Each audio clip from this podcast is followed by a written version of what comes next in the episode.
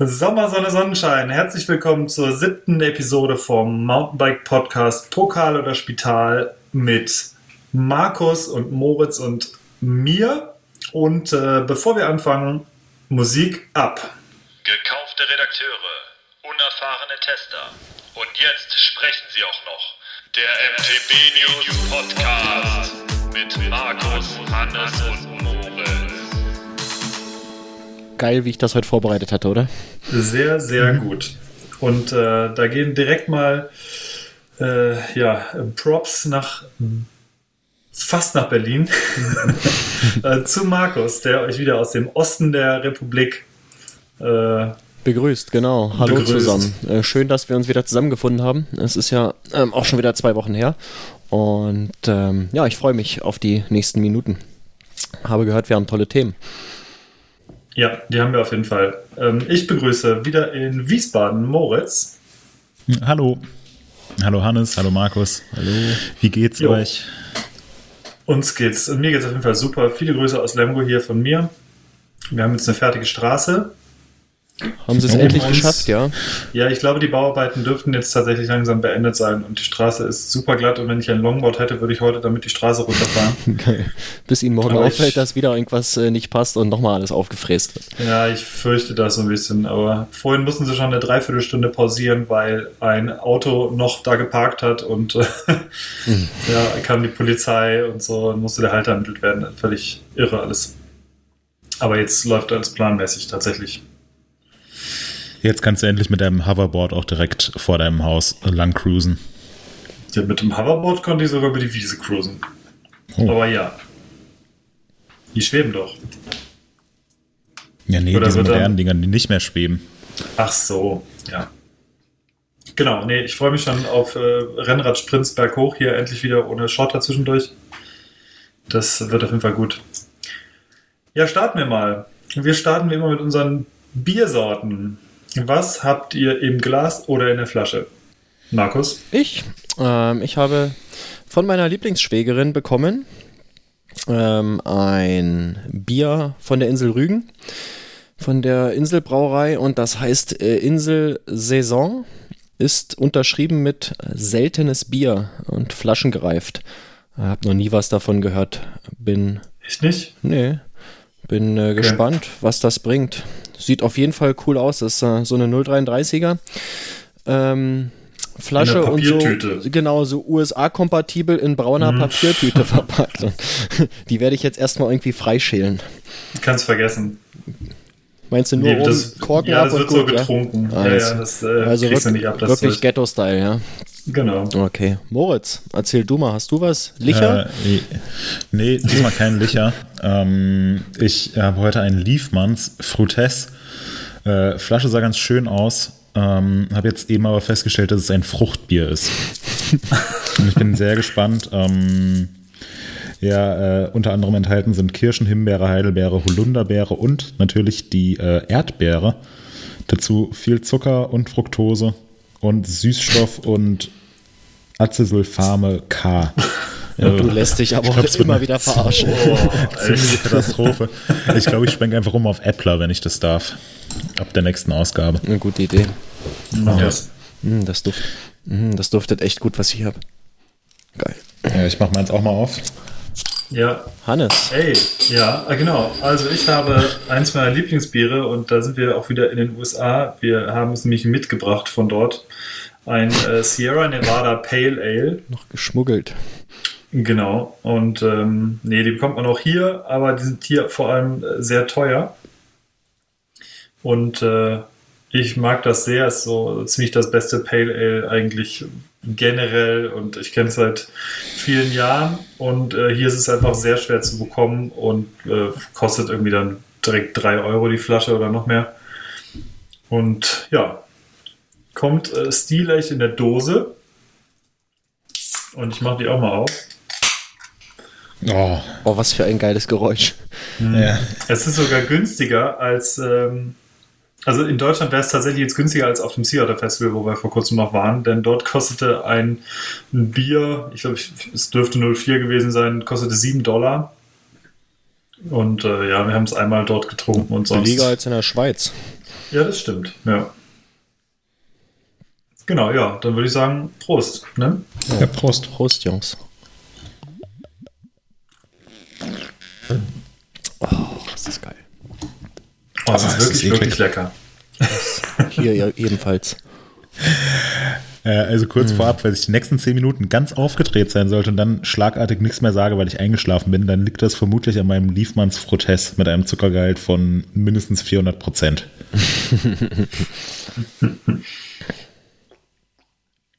Gut, nachdem wir jetzt den ersten Schluck genossen haben. Es gab sicherlich Feedback und ich habe das Gefühl, das hat mit Kroatien zu tun, Moritz. Äh, bitte was? Moritz ist schlecht vorbereitet, lass mich das machen. Echt. Genau, zur letzten Sendung äh, gab es ein bisschen Feedback. Ja, aber das ist, äh, äh, äh, ja, ich, äh, ja. Jetzt doch, ja. Ähm, ja, jetzt doch. ja, ich zitiere. Hi Leute. Den alten Diesel erstmal ankurbeln. ja, aber wenn er mal läuft. Nein, ich habe es nämlich schon nicht verstanden, als es gepostet wurde. Und zwar hat jemand geschrieben, Hi Leute, Losinje wird Login ausgesprochen. Äh, und das wussten wir doch schon längst.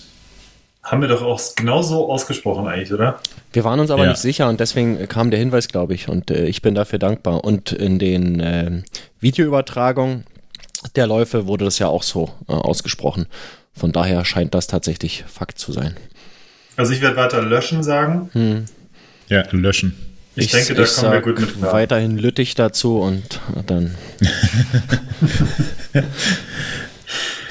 Ja, Markus, aber trotzdem dann vielen haben Dank, wir- vielen Dank für das Feedback. Genau.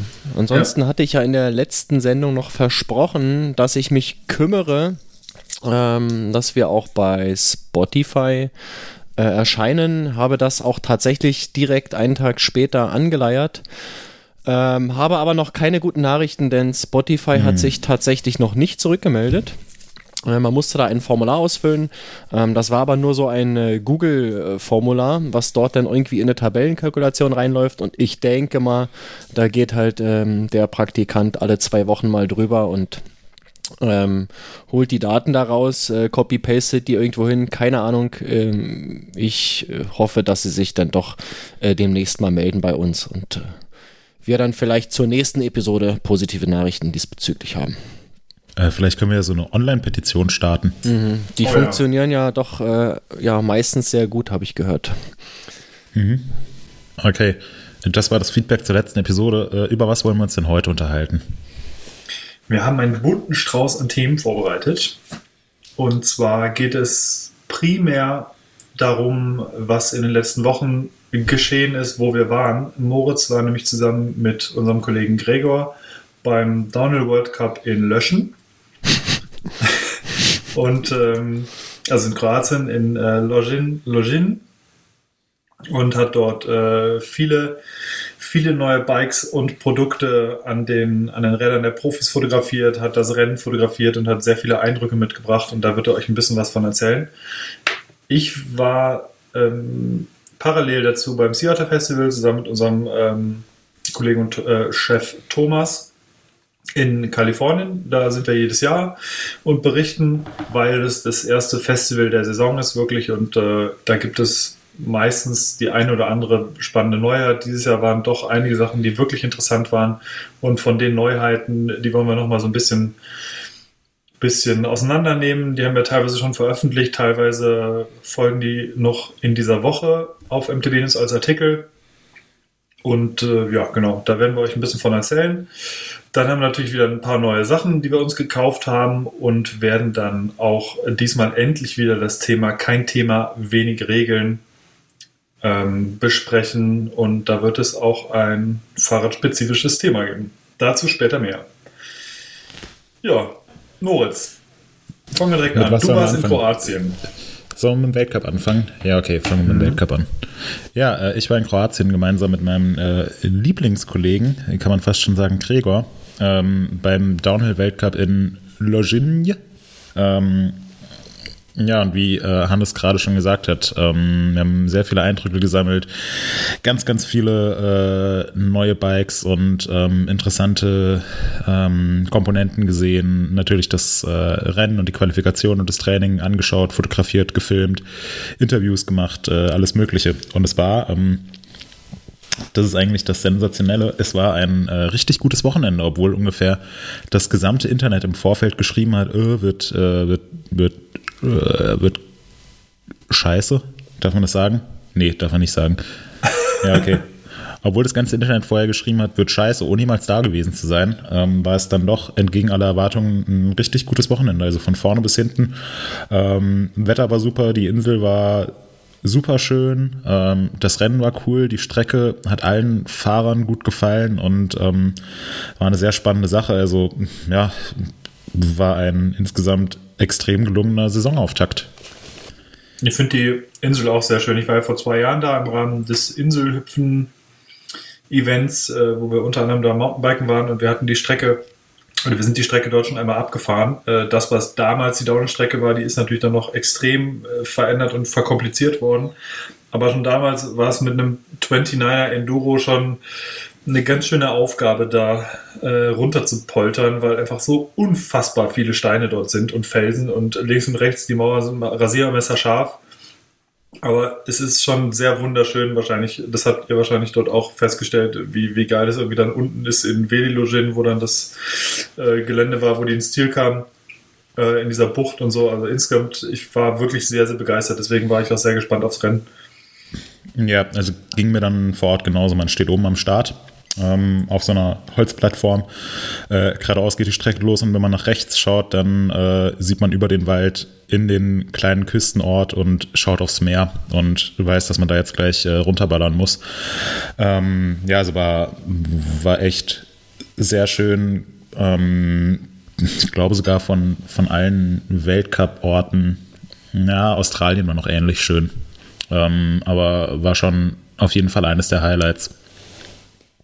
Definitiv. Ja, und das äh, Rennen war natürlich auch sehr cool. Ähm, Hannes, du hast es wahrscheinlich nicht gesehen wegen Ciotta-Stress, oder? Hm. Wir haben es teilweise gesehen, weil wir relativ früh, das war der Tag, an dem wir von ähm, aus Kalifornien wieder zurückgeflogen sind. Wir sind relativ früh aufgestanden, um, ich glaube, fünf oder halb sechs. Und da konnten wir tatsächlich noch die Top 15, glaube ich, sehen. Also wir haben, glaube ich, ab Viertel vor sechs oder so morgens dann geguckt und haben dann äh, die letzten, also während, während wir irgendwie alles noch gepackt haben, wir haben es so ein bisschen halt noch mitgekriegt. Nicht 100 Prozent, aber äh, wir haben es auf jeden Fall noch gesehen und es war, sah teilweise sehr, sehr wild aus. Also wie die halt da teilweise in diese Steine einfach reingeflogen sind, wirklich einfach abgezogen haben irgendwo und dann wieder in den Stein landeten, sah schon sehr, sehr extrem aus. Und mhm. ähm, doch war, also war sehr spannend zuzuschauen auf jeden Fall. Und vor allem, was mich da äh, beeindruckt hat, ist, ich weiß gar nicht mehr, äh, hilf mir mal weiter, welcher Fahrer sehr lange einen krassen Vorsprung hat. Ich glaube, es war ein Franzose. Der Norton war das, ne? Nee, genau, Dakota, Dakota Norton. Norton. Ja. Dakota ja. Norton. Der hat, und das haben die zwischen. Das war so spannend. Ja, also du, du hast es ja vor Ort gesehen, Moritz, aber sie, die blenden ja immer zwischendurch diese, ähm, diesen Balken ein, wann, wo, welcher Fahrer wie schnell ist. Mhm. Und äh, da hast du wirklich gemerkt, an einem Stück, wurden alle Fahrer immer langsamer irgendwie und Dakota Norton zog wieder weg, äh, obwohl ja. sie bis dahin irgendwie gleich schnell waren. Und das war sehr spannend zu sehen, weil man echt nicht wusste, wann kommen die ersten Fahrer, die wirklich genauso schnell in diesem Waldstück sind wie Dakota Norton. Keiner hat es verstanden, warum er da so schnell war. Ja, das war dieses, dieses untere Waldstück zwischen, ja. äh, zwischen Stadteingang und der Steinsektion. Ja, ähm, Was hat ich, er denn da weiß, gemacht? Ehrlich, ich dachte erst irgendwie die Zeitmessung wäre da fehlerhaft mhm. oder so, weil es ging gar nicht. Jeder war dort langsamer und zwar so richtig deutlich langsamer. Das, das mhm. war schon wirklich auffällig. Ja, also ich, ich bin mir ehrlich gesagt auch nicht sicher, ob das wirklich so akkurat ist. Ähm, ich weiß nicht, wie oft da die Zeit gemessen wird oder wie viele Zwischenzeiten letzten Endes genommen werden in der Fernsehübertragung. Fünf gab es, glaube ich, in in der, ja, in der Übertragung. Es gibt, es gibt es gibt immer die, äh, die großen Zwischenzeiten in der Übertragung. Je nach Strecke sind das drei oder vier oder fünf Stück. Mhm. Ähm, aber dann gibt es ja noch die ganzen Sektoren, wo auch immer die Zeit gestoppt wird. Und du siehst dann ja auch in der Red Bull-Übertragung, ähm, jetzt hier zwischen Zwischenzeit eins und zwei äh, gibt es fünf Sektoren und in dem ersten Sektor war der eine Fahrer ein bisschen schneller, mhm. im zweiten dann ein bisschen langsamer und so weiter.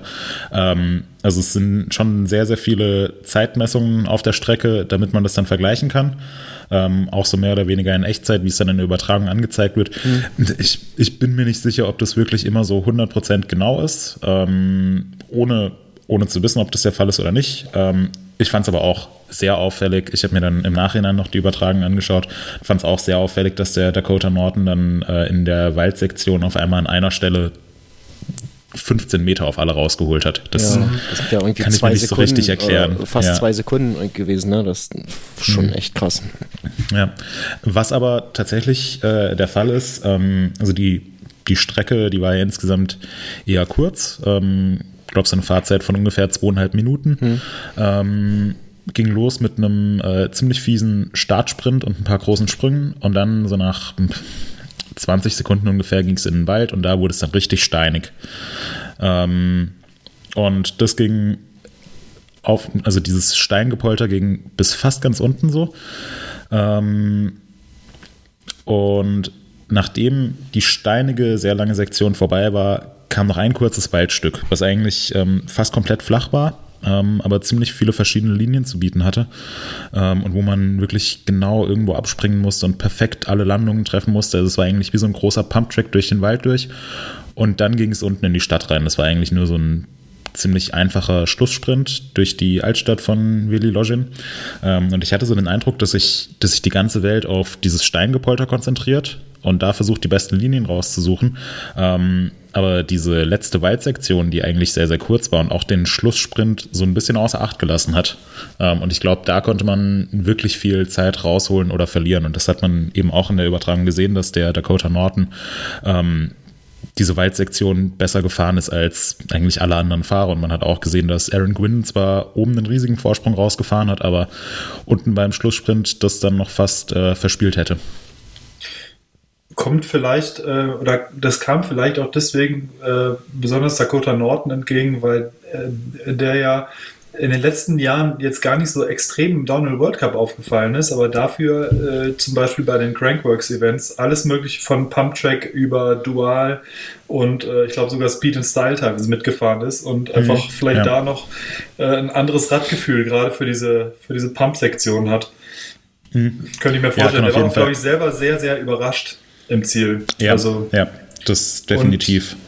was, und was mir auch aufgefallen ist, die, diese letzte Kurve in der Stadt, da haben sich einige doch ganz schön verschätzt. Also ich könnte mir Mhm. auch echt vorstellen, dass da teilweise bis, bis zu einer halben Sekunde verloren wurde, weil sie gemerkt haben, scheiße, ja. ich komme ganz doof um diese Kurve jetzt hier rum. Dieses äh, links-rechts um die Häuserecke rum, oder was meinst ja, du? genau, ja, Ja. Nee, ge- und dann genau vom Ziel. Also da, äh, Ja, das da meine sie ich so. Ja, das- ja. Das, das war das, Also- ja. Ja, ich glaube, da mussten manche Leute, manche Fahrer wirklich ganz schön in die, Kur in die Bremse gehen, äh, weil sie Mhm. sonst halt irgendwie in die Mauer ge geschossen wären.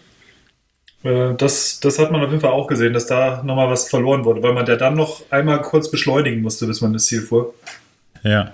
Ja. Ja, und äh, genau das fand ich super spannend jetzt am Wochenende. Man, man denkt ja bei einem Weltcup, das sind alles die absoluten Vollprofis, die, die sind mit allen Wassern gewaschen und kennen jede Linie perfekt. Ähm, und es gab zum Beispiel weiter oben, äh, wo es noch sehr steinig war, ähm, gab es einen ziemlich fiesen Drop in eine Rechtskurve rein und man konnte diesen Drop auch umfahren. Ähm, und die Umfahrung war länger und steiniger.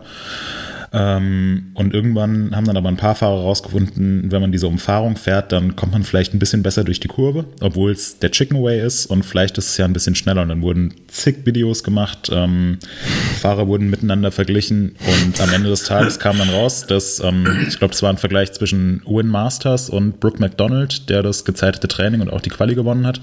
Win Masters ist über den Drop drüber und äh, Brooke McDonald ist äh, den Chicken Way gefahren ähm, und dann ein bisschen besser in die Kurve reingekommen. Und letzten Endes war äh, Brooke McDonald auf dieser Sektion, ähm, waren vielleicht fünf Sekunden, war er 0,1 Sekunde schneller als Win Masters. Was äh, alle Fahrer darin bestätigt hat, ja, wir müssen auf jeden Fall äh, um den Drop rumfahren, auch wenn das gar nicht mal so leicht war, da schnell drum rumzukommen und man da auch viel falsch machen konnte. Also da an der Stelle wurde sich wegen äh, einer Zehntelsekunde äh, wurden sich die Köpfe zerbrochen und unten in der Stadt, wo man einfach durch eine relativ simple Links-Rechts-Kombination durch zwei Häuser durch, ähm, wo man da fast eine halbe Sekunde rausholen konnte oder verlieren konnte, wenn man sich das nicht genau angeschaut hat, äh, das, das wurde so ein bisschen außer Acht gelassen und das äh, fand, ich, fand ich echt interessant. Ja. Krass. Ich fand auch äh, einen der Drops ganz schön heftig in der Mitte. Da gab es doch einen, wie hieß er denn nochmal? Insanity, irgendwas?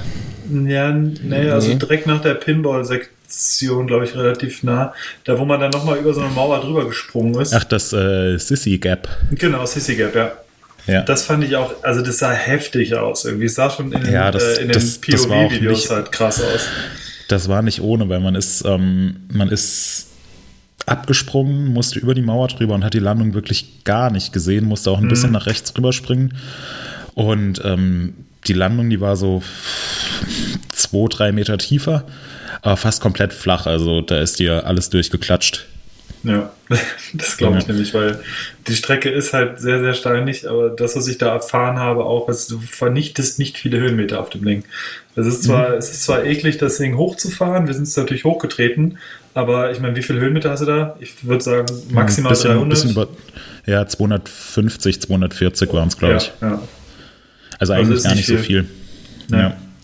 Und jetzt könnte man ja denken, oh, 240 Höhenmeter und zweieinhalb Minuten Fahrzeit ist jetzt eigentlich gar nicht so anstrengend. Könnte auch im, im, GDC vertreten sein, aber es ging halt wirklich aus dem Start los mit einem, äh, mit einem Startsprint, äh, der 20 Sekunden gedauert hat. Dann anderthalb Minuten wirklich nur Steingemetzel. Also da hatte man nicht mal eine Sekunde zwischendurch, wo man mal die Arme locker lassen konnte oder kurz entspannen konnte sondern da hat es dich wirklich nur durchgeschüttelt und dann mhm. äh, war es eben noch 20 Sekunden, 30 Sekunden ein Sprint durch eine Altstadt.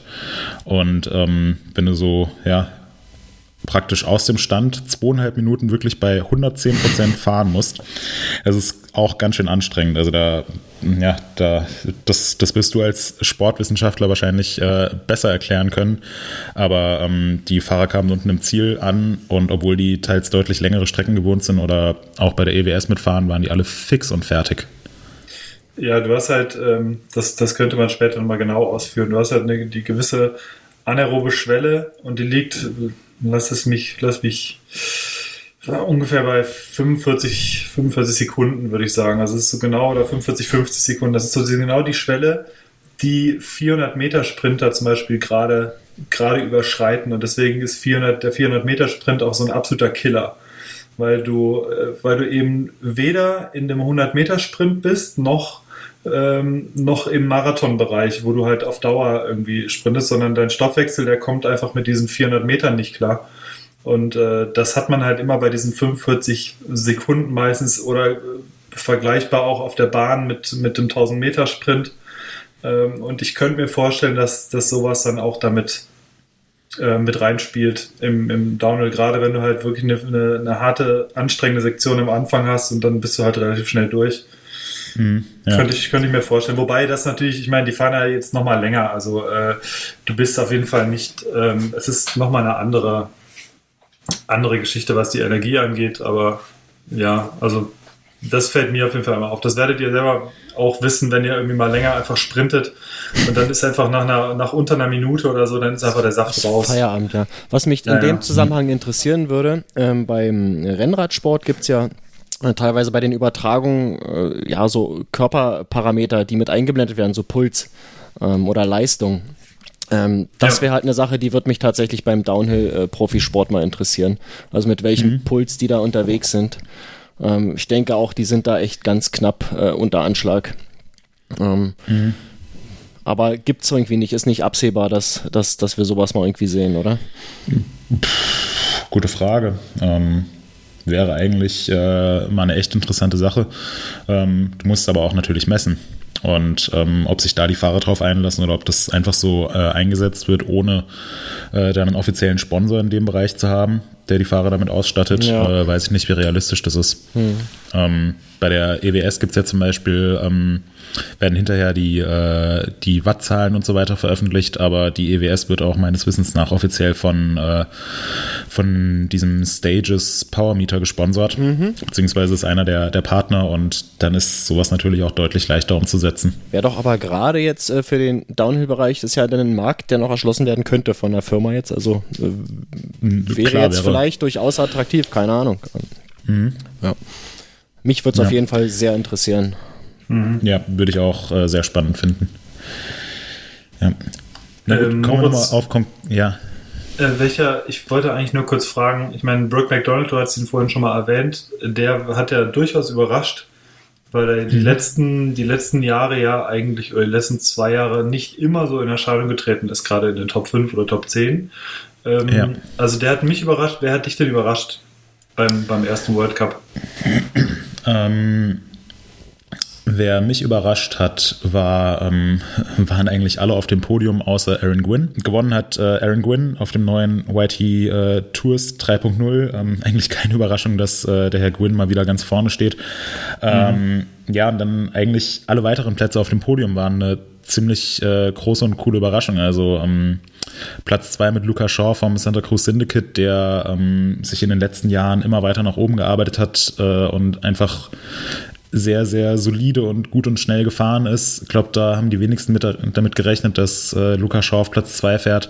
Äh, Dean Lucas auf Platz 3, der sich der, äh, der sich auch schon als Zweiter qualifiziert hat und an seine ziemlich starke Vorsaison oder ans ziemlich starke Vorjahr angeknüpft hat. Ähm, und dann natürlich auch Dakota Norton auf Platz 5. Und was mich persönlich sehr gefreut hat, war Sam Blankensop auf Platz 4. Ähm, das fand ich sehr cool zu sehen, weil ähnlich wie Brooke McDonald, ähm, ein Fahrer mit einem wahnsinnigen Potenzial, der aber in den letzten Jahren das nicht so auf die Reihe bekommen hat, immer einen äh, grandiosen Fahrstil hatte, aber dann ja doch nicht ganz vorne reingefahren ist. Und ähm, der ist jetzt auf dem, äh, auf dem Norco 29er unterwegs. Ähm, das wurde jetzt auch offiziell vorgestellt ähm, in Größe XL, also in der größten Größe von dem Rad, die es gibt. Ähm, hat es in der Offseason zum ersten Mal getestet und hat sich anscheinend direkt extrem wohl auf dem Rad gefühlt und der hatte immer noch denselben Fahrstil wie früher, also schon äh, sehr nah an der Grenze, ähm, die Kontrolle zu verlieren, aber dann doch irgendwie immer noch gehalten bekommen. Und ähm, jetzt hat er es endlich mal geschafft, einen äh, sauberen Lauf ins Ziel zu bringen. Ähm, der dazu auch noch extrem schnell war und letzten Endes ist er Vierter geworden. Das hat, hat mich sehr gefreut. Ähm, dass Brooke McDonald ähm, so schnell gefahren ist, das ganze Wochenende über. Also der war eigentlich derjenige, der im, der im Training am schnellsten aussah, der das äh, Time-Training gewonnen hat. Da haben die Leute noch gesagt, ja, erstmal abwarten, geht ja noch um nichts. Dann hat er die Quali auch gewonnen. Und im Rennlauf, wenn man sich da mal die Zwischenzeiten anschaut, dann hätte es eventuell auch für einen Platz ganz vorne gereicht. Mhm. Gut, der ist dann äh, bei, beim wahrscheinlich größten und härtesten Drop auf der Strecke, äh, ist ihm das Vorderrad weggegangen und er ist einfach nur eingeschlagen und der Rennlauf war vorbei. Das war sehr schade. War sehr schade, mhm. ja. Ähm, ist dann noch mit gebrochenem Schlüsselbein äh, runtergefahren und hat ins Publikum gewunken. Also ähm, der ist äh, definitiv stabil gebaut und schmerzfrei, aber ja, war, war sehr schade, dass, ähm, dass der Rennlauf für ihn so geendet ist. Ansonsten wäre er, glaube ich, auch ziemlich weit nach vorne gefahren.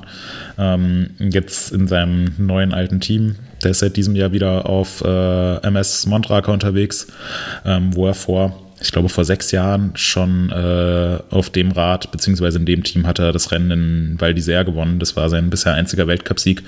Und ich glaube, von äh, Brooke McDonald werden wir dieses Jahr auch noch, noch einiges hören. Würde das mich freuen. So die, ich finde nämlich das sehr wär, gut. wäre schön, ja. Ja. Eine Frage Ähm, dazu. Ja. Ähm, Ich habe, wie gesagt, das Rennen ja wirklich nur äh, die, letzten, die letzten paar Fahrer gesehen oder die letzten zehn Fahrer. Ähm, man, er, Brooke McDonalds ist aber nicht in der, ähm, ist aber nicht gezeigt worden, oder? Im Livestream. Markus? Doch, er ist, ge Doch, ist doch. gezeigt äh, worden. bis ist zu seinem gezeigt, Sturz okay. aber nur. Alles klar, okay. Ja. ja. Ja, der ist da ganz, das war sehr heftig. Ich habe mich auch tatsächlich hart erschrocken, als ich das gesehen habe. Mhm. Das sah wirklich brutal aus, wie der da in die Steine gehämmert ist. Ja. Moritz, kannst du denn dazu äh, was sagen? Da gaben sich nämlich Fragen. Was hattest du mit der, mit der Startreihenfolge auf sich? Da hatten die Leute sich nämlich da ein bisschen äh, drüber, drüber diskutiert. Ähm, Ja, weil, ähm, ja. es, äh, es war ähm, es war ein bisschen komisch. Also Brooke McDonald ist in der Qualifikation Erster geworden und dann wurden samstagsabends äh, die Startlisten umgeschickt ähm, und da war dann Brooke McDonald ähm, auf einmal nicht der letzte Fahrer, der im Rennen an den Start gehen sollte, sondern irgendwo so auf, keine Ahnung, der 20. letzte Fahrer. Und normalerweise ist es so, derjenige, der in der Quali am schnellsten ist, der startet auch als letzter. Das ist ja, Ja. ist ja irgendwie logisch. Logisch. Also, ja.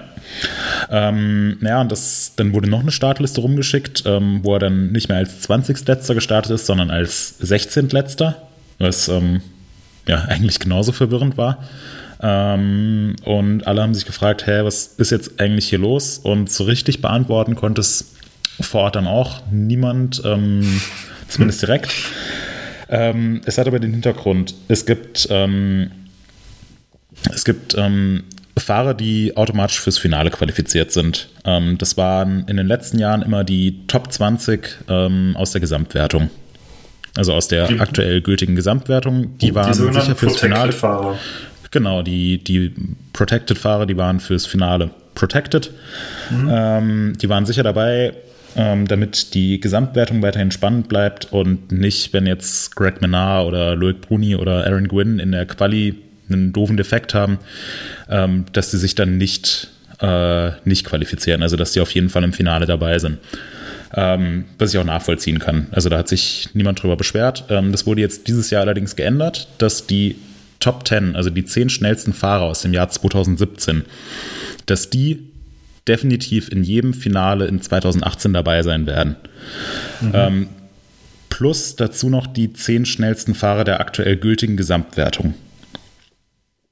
Ähm, Okay. Und jetzt, ähm, jetzt war es aber so, dass, ähm, dass Brooke McDonald weder in diesen ähm, Top 10 aus dem Vorjahr dabei war, noch in diesen weiteren Top 10 der aktuell gültigen Gesamtwertung, weil das im Prinzip ja, das ja fast schon dasselbe war. Ähm, und deswegen Logischerweise, musste- es gibt ja noch keine aktuelle Gesamtwertung. ja, und ähm, ich weiß nicht, ich bin mir nicht hundertprozentig sicher, ob das nach der aktuell gültigen Gesamtwertung oder nach der UCI-Weltrangliste geht. ähm, okay. Weiß ich nicht ganz genau. Also es ist so ein, ja, so ein Regelwirrwarr, beziehungsweise nicht ganz durchsichtig. Ähm, auf jeden Fall war Brooke McDonald nicht fürs äh, nicht definitiv fürs Finale protected ähm, und hatte, glaube ich, die Startnummer 21 oder so. Ähm, also irgendwas in dem Bereich, auf jeden Fall über 20. Ähm, Ja. Und dann war es eben so, dass, ähm, dass aufgrund der ähm, Vorgaben, auch was die Übertragung angeht, kommen diese, diese Protected-Fahrer als letztes. Und weil Brooke McDonald nicht zu den Protected-Fahrern gezählt hat, ähm, war er sozusagen der letzte Nicht-Protected-Fahrer, der, ähm, der gestartet ist und alle nach ihm waren dann Protected. Okay. Ähm, hat aber auch bedeutet, dass Brooke McDonald als 16. letzter Fahrer in den Start gegangen ist, weil dann noch 15 Fahrer vor ihm waren, ähm, die gesund und munter und protected fürs Finale waren. Okay, verstehe. Ja. Verstehst du es wirklich oder? Ja. Doch, Ja, also, also so ich- macht es immer Sinn. Ähm, Ja, ich denke, ich- vielen war nicht ganz klar, dass halt nicht nur die Protected-Fahrer irgendwie, also A, dass es eine Änderung bei den Protected-Fahrern gab, mit den Top 20 zu, zu Top 10. Ähm, das war die erste Geschichte. Und die zweite Sache ist, ich denke, was die meisten Leute halt nicht so ganz äh, auf dem Schirm hatten, ist halt das mit der Welt Weltrangliste, dass es irgendwie auch noch mit reinspielt. Und äh, ja, und wenn dann jemand da in beiden äh, Geschichten nicht so wirklich drin ist, dann macht es natürlich schon Sinn, dass er halt nicht als erster startet. Wobei ich es eigentlich schade finde, weil Ja, also Ähm. nagel mich nicht, äh, nagel mich bitte nicht auf der Weltrangliste fest. Ähm, Wir werden das gesagt, in den Shownotes verlinken, da steht es dann ganz exakt Ja. drin, kann jeder nachlesen. Also auf jeden Fall, auf jeden Fall war Brooke McDonald nicht protected und es gibt eben eine, äh, eine Regelung, ähm, die besagt, dass eben die Protected-Fahrer als letztes starten. Normal, also wenn man, wenn man die letzten Jahre zurückblickt, ähm, ist es eigentlich nie vorgekommen, dass ein Fahrer, der nicht fürs, äh, fürs Finale protected war, dass der sich auf einmal als erster qualifiziert hat. Also es war, war einfach dann letzten Endes ein total unwahrscheinlicher Fall, der jetzt aber eingetreten ist. Und ich glaube, alle waren sich einig, dass, ähm, dass der schnellste Fahrer aus der Qualifikation dann auch als letztes fahren sollte. Aber es gibt eben nun mal die Regeln, die man nicht, äh, die man nicht umwerfen kann, wie es gerade passt. Deswegen hat sich die UCI äh, daran gehalten. Ähm, das war auch, soweit ich das mitbekommen habe, eine Regelung, die jetzt nicht, äh, nicht nur auf den Mist der UCI gewachsen ist, wie es ja oft gesagt wird, sondern ähm, war ein gemeinsamer Beschluss von der UCI und von Red Bull und den ähm, Teammanagern. Die werden natürlich auch immer befragt. Ähm, von daher ja, ist es einfach unglücklich gelaufen und war, glaube ich, auch für, ähm, für Claudio Calori und Rob Warner nicht, nicht ganz greifbar, wieso jetzt Brooke McDonald nicht als letzter startet. Und für die Zuschauer war es auch total verwirrend. Ähm, ja, also ist einfach nicht optimal gelaufen, aber es war eben ein extrem unwahrscheinlicher Fall, der da eingetreten ist. ja. Äh, um das jetzt noch, ach genau, zu den Shownotes wollte ich auch noch kurz sagen, also ich werde, äh, wir werden auf, definitiv noch was reinsetzen, was die 400 Meter Geschichte und die Verstoffwechselung angeht. Das habe ich nämlich wissenschaftlich nicht so wirklich 100% korrekt, glaube ich, erzählt. Werden wir auf jeden Fall noch einbauen. Damit ihr das auch wisst, ist nämlich insgesamt eine sehr spannende Sache. Das erklärt nämlich unter anderem dann, warum die 400 Meter Läufer auf den letzten 50 Metern sehr, sehr langsam werden. Wenn ihr euch mal das bei YouTube irgendwie anguckt, so ein äh, so einen 400 Meter Lauf, dann werdet ihr das äh, extrem sehen. Das werden wir verlinken und erklären. Ähm, ja, um die Downhill-Geschichte abzu abzuschließen, Moritz, äh, wollen wir noch kurz ein paar Worte über Wally Höll verlieren? Äh, Erster ja, World. Cup. Ja. Äh, was ist passiert? Was ist der unwahrscheinliche Fall? Was ist passiert? Ähm, ja, der unwahrscheinliche, sehr wahrscheinliche Fall war, dass ähm, Wally Höll ihre Konkurrenz bei den Juniorinnen in Grund und Boden gefahren hat ähm, und das Rennen souverän gewonnen hat mit einem riesigen Vorsprung und einer Zeit, mit der sie auch ähm, bei den Frauen äh, ohne weiteres in die Top Ten gefahren wäre. Also die Wally sah auf der Strecke schon echt sehr, sehr schnell und kontrolliert aus, obwohl es keine leichte Strecke war und hat sich da völlig verdient den, äh, den Sieg geholt. Ähm, war eine sehr coole Sache. Ähm, ja. Was gibt's? Ziemlich cool. Ich glaube, das waren Ja. zwölf Sekunden, oder? Das ist auf jeden Ja, Fall zwölf, ziemlich zwölf viel. Sekunden Vorsprung. Ich meine, sie wäre auf, ich meine, sie wäre auf Platz 6 bei den Frauen gelandet. Unfassbar. Ähm, ja. Und ähm, was ich auch, ähm, um das, also nicht, dass wir das Thema irgendwie ausklammern wollen, was ich auch sehr cool fand, war das, das Rennen der Damen. Ähm, wo Miriam Nicole gewonnen hat mit einer super starken Fahrt, Rachel Atherton auf Platz 2 ähm, vor Tani Seagrave. Und was ich wirklich äh, cool fand, war Cecile Ravanel, die man eigentlich aus der Enduro World Series kennt, also die da ähm, die große Dominatorin ist. Ähm, die ist jetzt ihren zweiten Downhill-Weltcup mitgefahren und ist da jetzt äh, in Login direkt auf Platz 5 gefahren. Also auch eine Ja, sehr, sehr starke Leistung und äh, es verspricht sowohl bei den Herren als auch bei den Frauen ein super spannendes Jahr zu werden. Das sind doch tolle Aussichten. Auf jeden Fall. Genau. Jetzt haben wir leider eine Pause von ungefähr einem Monat und dann geht's in Fort William weiter. Wir sind auf jeden Fall gespannt. Ich freue mich schon. Bist du denn wieder vor Ort, Moritz? Hm, Natürlich. Natürlich. Das ist schön Ja. zu hören. Nimmst du den Gregor wieder mit? Äh, leider nicht. Ich äh, wollte ihn gerne überreden, aber Gregor wird sich ähm, bei der Transmadeira in Gefahr begeben. Und das äh, kollidiert leider. Ja, na gut, das ist auch wichtig, dass Gregor in Gefahr ist. Das Ja. Ja. Ja. Okay, äh, haben wir uns äh, genug über das Thema Racing unterhalten. Hannes, du warst beim Sea Otter 2018, dem ersten großen Mountainbike-Festival des Jahres. Wie war es Ganz im genau. warmen und sonnigen Kalifornien? Ja, es war wunderschön warm und sonnig. Normalerweise erwartet man ja von, von äh, April in Kalifornien wirklich wunderbare Temperaturen und äh, als wir ankamen, da fing es gerade an, hier in Deutschland richtig schön zu werden. Ich glaube, es waren so 25, 28 Grad. Yep. Äh, dauerhaft Sonne und wir kamen dort an und es war, waren 14 Grad, eisiger Wind und bewölkt. Und ähm, das war das erste Mal, also ich war jetzt auch äh, erst ich, das zweite Mal beim Sea Otter Festival tatsächlich. Ähm, das erste Mal, dass man Standbesitzer gesehen hat, die wirklich in Pullis und Jacke in den Ständen gefroren haben. Es war wirklich, es war wie bei den Dirtmasters gefühlt teilweise in den schlimmsten Zeiten. ähm, und es war ein unfassbarer Wind, wenn man sich vorstellt, dass die, dass auf dieser Rennstrecke, bei dem, auf dem Laguna Seca Raceway, dass da die Rennradrennen rundherum stattfanden. Ich will nicht auf dem Rennrad gesessen haben, da muss ich sagen, bei den, bei den Windgeschwindigkeiten. Und äh, ja, demzufolge war der erste Tag wirklich relativ, äh, relativ frisch. Also wir, es war wirklich kalt. Aber wir haben spannende Neuigkeiten auf jeden Fall mitgebracht. Es gab sehr interessante Sachen, unter anderem, oder starten wir mal auch mit dem, was wir als erstes gezeigt bekommen haben, äh, mit dem neuen Laufradsatz von äh, Syncross, dem Silverton SL. Und dieser Laufradsatz ist deswegen besonders gewesen, weil der pra praktisch komplett aus Carbon besteht. Das heißt, die es gibt 20 Speichen, die aus Carbon ähm, insofern eingebacken sind, als dass sie wirklich an der Felge nicht nur befestigt sind, sondern äh, während des, während des äh, Narbengehäuse äh, ist aus Carbon, ne? Das ist. Genau, das, ja. ist, das ist aus Carbon, beziehungsweise das Narbengehäuse nicht. Das wird, es ist, doch, es ist auch aus Carbon, es wird aber nachträglich eingesetzt. Aber äh, das ganze restliche Teil ist äh, ein großes äh, Carbonteil, kommt so aus der Mold. Und ähm, die Speichen werden mit, mit den Felgen verbunden und um, umlaufen, umlaufen die Felge. Und es sah sehr, sehr eindrucksvoll aus. Die werden äh, schräg, schräg an der Felge angesetzt und laufen dann, äh, so kreuzen quasi die Narbe auf die andere Seite und ähm, laufen dann als nächste Speicher auf der anderen Seite wieder zurück. Und äh, das heißt, es gibt so zehn Doppelspeichen und äh, gespannt kann man, kann man eigentlich so sagen, äh, in Anführungsstrichen, wird die Felge, indem man dann, oder das Laufrad, indem man den Narbenkörper äh, einsetzt und äh, es wird quasi in der Mitte auseinandergezogen und dadurch kommt eine gewisse Spannung auf das Laufrad und das soll so sein.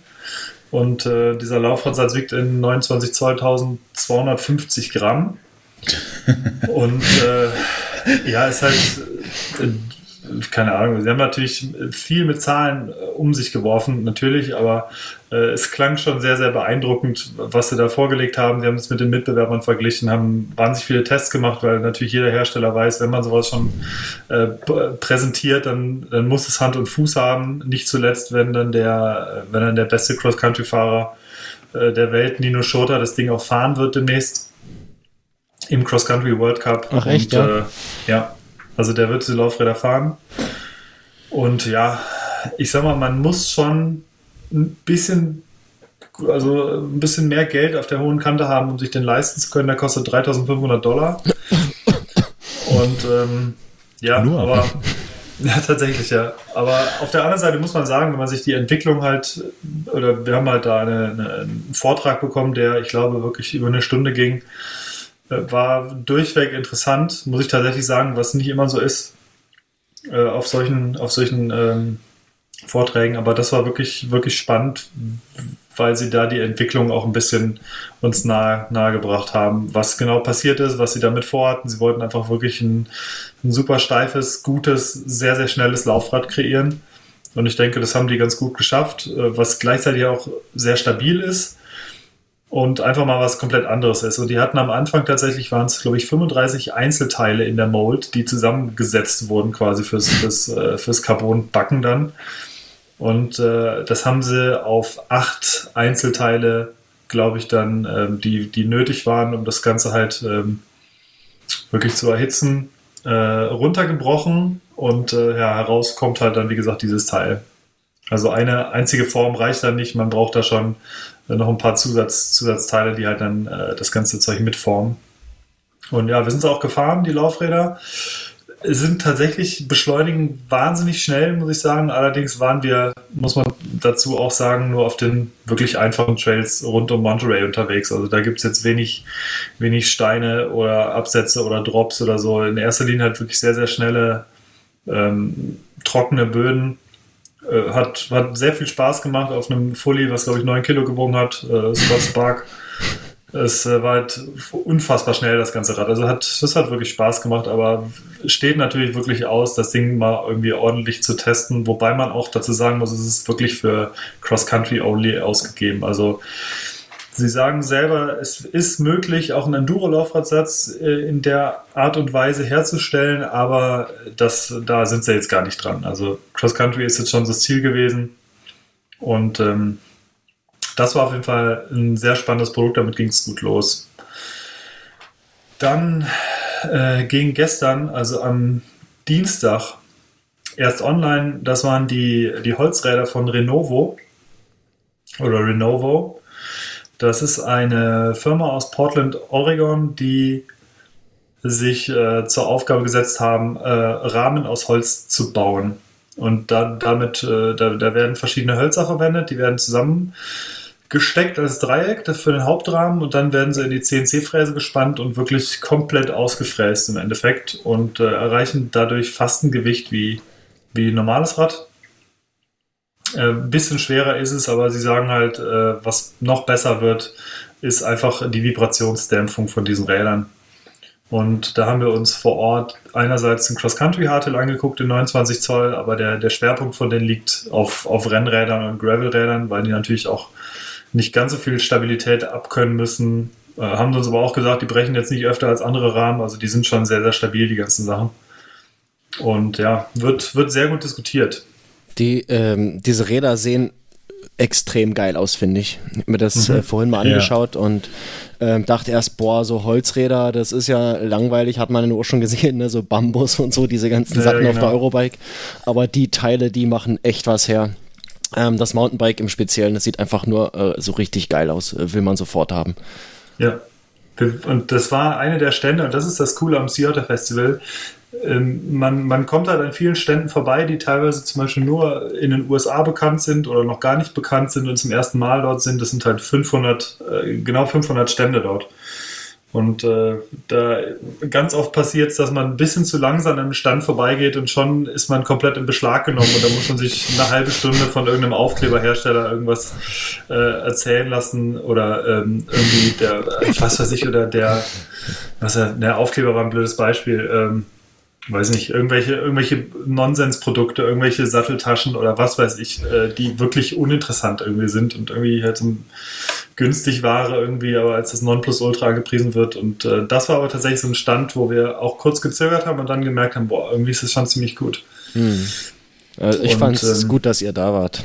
Ja, auf jeden Fall. Also wir haben auch vorher gedacht, es wird, wird definitiv einschlagen, weil die Räder einfach mit so viel Liebe gefräst sind und mm, äh, ja. das, äh, was wirklich wir haben uns da das eine, da stand halt so eine Glamorangi-Flasche daneben, also eine Whisky-Flasche. Und haben wir gedacht, okay, was ist das jetzt für ein Rad? Das ist irgendwie einfach eine Kooperation. Haben sie uns gesagt, ja, einerseits ja, auf der anderen Seite ähm, sind die Räder tatsächlich aus Whisky-Fassholz gemacht. Und das heißt, die haben halt wirklich dann äh, alte Glamorangi-Fässer genommen und äh, daraus die Räder gebaut. Und das ist natürlich dann, ich weiß, ich glaube, die sind relativ unbezahlbar. Also das ist halt nochmal eine ganz andere Geschichte. Hm.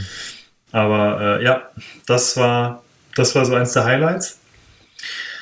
Hm, ein weiteres Highlight für mich war ähm, das Bowl Cycles Unplugged. Das ist, äh, wer es vielleicht noch nicht kennt, Bowl Cycles, die haben mit dem, ähm, mit dem Rad Lincoln ein All-Mountain-Rad vorgestellt, ich glaube vor mittlerweile drei oder vier Jahren. Mhm. Der Clou bei der ganzen Sache ist, dass, die, dass der Dämpfer hinten integriert ist, im, ja, quasi, äh, quasi oberhalb des Tretlagers und man von außen Im, keinen Dämpfer sieht. Also im Sitzrohr ist es. Äh, genau. Das wird das verdeckt so vom, Sitzrohr. vom, Sitzrohr.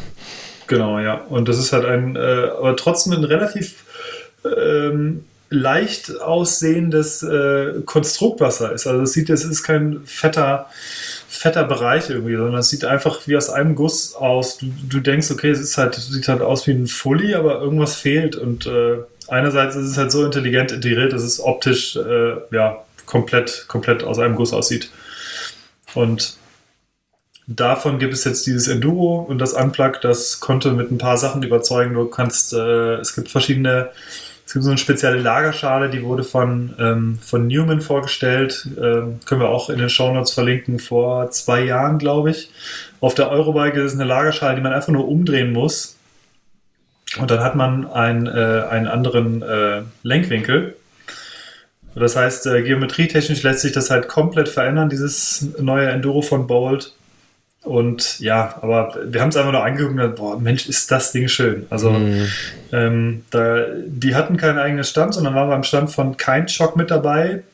Und äh, daher rührt auch, dass die eine integrierte Vario-Stütze im Rahmen verbaut haben, die von Shock kommt und das macht das Ganze halt nochmal cleaner. Man hat jetzt, äh, natürlich, Kabel hat man eh nicht, aber äh, es sieht alles noch, noch viel, viel cleaner aus, weil wirklich nur der, ähm, ja, das, das, äh, das, das äh, Rohr des, der Vario-Stütze direkt aus dem, aus dem Sitzrohr zu kommen scheint.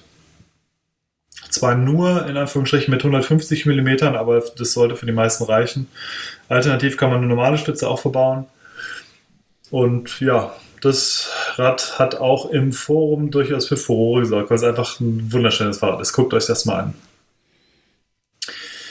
Ja, ähm, wir haben noch ein Thema, da würde ich gerne mal eure Meinung zu wissen, weil wir selber nicht so ganz im Klaren sind, was, was das soll oder ob das wirklich Sinn macht. Diese MRP Bartlett Federgabel, äh, die Doppelrückengabel. Ich weiß nicht, ob ihr den Artikel gesehen habt, Moritz. Hast du den gesehen? Äh, ich habe ihn, glaube ich, kurz überflogen. Ja, also im Grunde wurde von der MRP Ribbon Enduro Gabel jetzt eine Doppelbrücke ähm, neu vorgestellt, eine Doppelbrücken-Variante. Die hat ein relativ identisches Innenleben, ähm, bietet aber nur 190 mm Federweg und eine 15 mm Achse. Also es ist nicht so eine wirkliche Downhill-Gabel. Sie sagen, man kann halt dadurch Laufräder schneller tauschen, wenn man halt irgendwie äh, sonst halt irgendwie Enduro fährt und man hat halt dann für alles irgendwie diese Gabel mit 15 mm. Äh, Moritz, macht das Sinn? Nee. Oder für wen macht das Sinn? Ja, pff, weiß nicht, für, für Leute, die. Hm. Für Leute, die irgendwas zwischen All Mountain und Downhill fahren. Ja, Sagt Ja, MRP. all, all downhill. Ja, es ist halt, es ist ein bisschen, es ist ein bisschen kompliziert. Vielleicht ist es in den USA äh, anders gelagert. Auf jeden Fall, äh, die Gabel ist halt keine wirkliche Downhill-Gabel. Man verortet es am besten irgendwo wirklich in Richtung, in Richtung Freeride. Aber ich weiß nicht, wie der Markt dafür in Deutschland ist. Spannender war der Dämpfer. Da gab es nämlich äh, neben so ein neuer, neuer Stahlfederdämpfer und da gab es äh, unter anderem gibt es die Federoption, dass man ähm, die man oder dass man den Dämpfer mit dieser speziellen Feder auch in Rahmen fahren kann, die eigentlich eine Luftfedercharakteristik benötigen. Ähm, denn diese Feder soll so designt sein, dass sie diese Luftfedercharakteristik halt ein bisschen abbilden kann. Und das, äh, das fand ich dann schon wieder Das ist interessant. die so nicht linear Also in ihrer. Äh, Progressive genau. Feder, oder? ja, okay. Genau. Und ähm, die kann man halt tauschen. Man kann sich halt den Body bestellen und dann die passende Feder dazu. Und äh, genau, das Ja, da war. auch einen stolzen Preis, ne? Wie ja, ja. die kostet 650. 640, ja. Ja, Plus, Plus 100, die Feder. 150, glaube ich. Genau. ja. Ui, ui, ui, ui. Ja. Ja, ähm, ein paar kleine Sachen haben wir noch, um da durchzu, durchzufliegen, jetzt auch durch die Neuheiten. Wir ähm, haben uns den Milk It Booster angeguckt, den hatten wir schon mal vorgestellt, aber noch nicht live gesehen und das hätte ich so nicht gedacht. Das sieht aus wie so eine, wie die Aluminium, äh, also wie die, wie eine Trinkflasche von einem bekannten Schweizer Hersteller aus Aluminium. Äh, die ist, äh, sieht in, relativ identisch aus, hat aber einen verstärkten Boden. Passen, glaube ich, äh, ich bin mir nicht ganz sicher, ich glaube 11, 11 Bar, glaube ich, maximal rein. Ähm, mit einem kleinen Adapter pumpt man die auf, bis auf 11 Bar und ähm, zusammen mit diesem Milkit Ventil, hatten wir euch auch schon mal vorgestellt, das Milkit, äh, Milkit-System an sich. Ähm, di- dieses Ventil hält die Luft auch, das ist ein französisches, französisches Ventil, Warte hält mal, die also Luft das, auch ganz kurz, äh, dieses Ventil, was da oben drauf ist, äh, damit wird es direkt befüllt, ja? Also ganz normal mit äh, Luftpumpe. Genau. Ja. Genau, mit einer Okay. Luftpumpe. Die Luft kommt in diese Flasche rein, hält also wie gesagt bis 11 Bar, glaube ich. Ähm, dann kann man das Ventilherz rausschrauben aus dem, aus dem Sclaveron-Ventil. Äh, Mhm. Luft hält wegen diesem Milkit-System trotzdem und da setzt man dann einfach, ohne irgendwelche Knöpfe zu bedienen, einfach diese Flasche auf und innerhalb von, ja, lass es anderthalb Sekunden sein, ist halt der Reifen komplett voll und dicht. Also es eignet sich sowohl, um wirklich schnell äh, einen platten Reifen äh, aufzufüllen, als auch um äh, einen Tubeless-Reifen schnell zu montieren. Und das äh, habe ich so in der Geschwindigkeit noch nicht gesehen, was halt an diesem aufgeschraubten Ventilherz liegt, weil einfach weitaus mehr Luft äh, auf einmal durch kann. Ähm, das war sehr eindrucksvoll. Und äh, mobil natürlich, ne? Du kannst das Ding mitnehmen. Das ist ja der große Vorteil. Genau. Ja. Also dieses, man, dieses Ventil beziehungsweise ähm, dieser Aufsatz, den könnte man in den Rucksack packen und Mhm. äh, diese Flasche ist explizit auch dafür geeignet, als Wasserflasche zu dienen, irgendwie für einen Rucksack. Und ähm, ja, Habt ihr zufällig den Durchmesser von, einem, von einer normalen Trinkflasche? Man Davon gehe ich aus, ja. Mhm. Ja, Ist doch super. Sollte sie haben. Genau. Ja, äh, ansonsten haben wir noch ein paar, äh, paar Bikes. Ähm, da verlinken wir euch das Ganze in den Shownotes auch. Ähm, das wird jetzt, äh, da, da geht es auch viel um die Bilder des Ellsworth Truth ist neu designt worden, sieht wunderschön aus, wie ich finde. Ähm, Artikel ist aber noch nicht da. Die gibt's noch, Kommt, die Firma? Die gibt es jetzt, ja. Und wir haben uns Ja. tatsächlich mit dem Herrn Ellsworth darüber unterhalten, über die, über die Bikes. Und ähm, das, er hat, glaube ich, gesagt, die Farbe von dem, von dem Ellsworth, äh, das war irgendwie, also die Lackierung war ihm wirklich, also bis ins Detail hat er das Ganze überwacht und ich glaube, die 23. Lackierung war es dann, die er gut fand. Geil. Und ähm, ja, also schon ein bisschen freaky irgendwie alles, aber doch ganz cool. Also der, der Artikel, der wird äh, höchstwahrscheinlich diese Woche noch erscheinen. Ähm, also wenn der Podcast äh, online ist, sollte er da sein. Wir verlinken einfach. Und äh, genau. Und dann gab es noch das neue Norco Aurum, auch sehr schön. Schaut mal rein. Und ähm, ja, zu guter Letzt noch ganz kurz gibt es eine Neuigkeit von Quark und zwar das TireWiz-System. Moritz, kannst du es erklären? Was wird getan damit? Äh, ich habe es noch nicht äh, gesehen, aber es ist ein kleiner Aufsatz für ähm, das äh, Ventil, nehme ich an. Ja. Am Laufrad und ähm, wenn ich das richtig mitbekommen habe, übermittelt es dir in Echtzeit den äh, Luftdruck in deinen Reifen aufs Smartphone. Ganz genau, ja. Ja, beziehungsweise auf dein äh, GPS-Gerät, äh, Fahrradcomputer, den du am Lenker hast, weil Stimmt, das, Ding auch, ja. ANT und Bluetooth spricht. Mhm. Und das kannst du ja dann irgendwie mit äh, allen möglichen Fahrradcomputern heutzutage auch verbinden. Genau. Sie hatten es auf dem iPad dort gezeigt. Ja. Und, äh, ah ja, stimmt. iPad habe ich auch immer dabei beim Fahren. ja, da ging es, glaube ich, tatsächlich eher ums, eher ums Vorführen, weil wenn man dort oben gab es einen Hebel, konnte man ganz simpel auf den Reifen mit dem Hebel draufdrücken und äh, dann hat sich der Druck, also wirklich, es ging nur ums, äh, ums Zeigen, dass er sich in Echtzeit wirklich dann von 20 PSI auf 20,6 verändert. Äh, ich sehe, dass das Hauptproblem tatsächlich in dem System so cool es ist, dass es einfach, ich glaube, wie viel kostet es? Ich glaube 200 oder 250 Euro. Ähm, es ist, kostet 260 glaube, Euro das Paar. Ja. Ich glaube, das ist aber okay. Ähm, es ist eben eine absolute Nische. Mhm. Es wird den normalen Fahrer, die normale Fahrerin äh, nicht interessieren, beziehungsweise wird es nicht viel bringen. Aber ich denke schon, dass das für ähm, Profis, Semi-Profis, also Leute, die ernsthaft mit dem Sport umgehen, dass es für die vielleicht durchaus interessant sein könnte. Gerade eben die mhm. Veränderung ähm, des Drucks, ne? je nach äh, Untergrund und.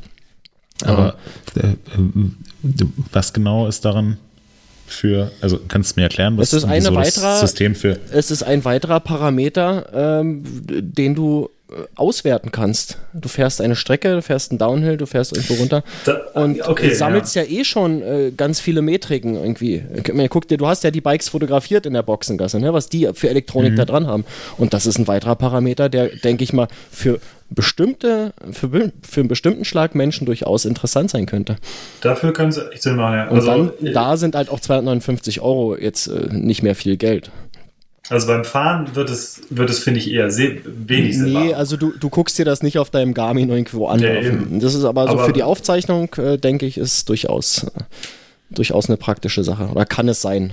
Weiß nicht, wie, äh, ja, was die jetzt wirklich äh, alles mit den aufgezeichneten Daten machen, aber sie würden es äh, nicht aufzeichnen, wenn sie nicht ähm, ja. da irgendwie einen Sinn drin sehen würden. Stimmt. Ja, das, ja. Das ist sicherlich, also sowas wird ja nicht einfach so entwickelt, weil da jemand gerade einen guten Tag hat und sich denkt, boah, geil, mach ich jetzt mal so ein, äh, so ein kleines Gadget, was dann teuer ist und hm. gar keinen Sinn und Zweck hat. Ähm, oh, davon gab es viele Stände auf dem äh, ja, Aber guck mal, Moritz, andererseits, andererseits, es gibt halt auch viel Zeug, was äh, den normalen Biker eigentlich überhaupt null Vorteile bringt und trotzdem wird das Zeug verkauft wie sonst irgendwas.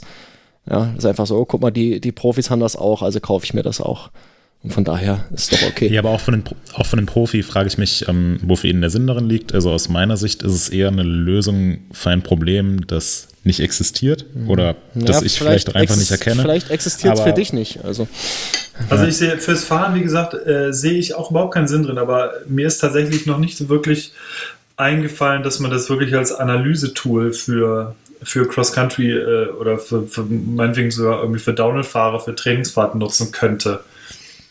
Ähm, ich meine, wenn es dir, wenn es dir sagen könnte, ähm, an welchen Stellen der Strecke, also wenn es irgendwie an das ähm, Telemetriesystem vom Rahmen gekoppelt ist und es mhm. dir dann genau sagen könnte, an welcher Stelle der Strecke du welchen Durchschlag hast und ab wie viel PSI, Reifendruck mehr, das wegfallen würde.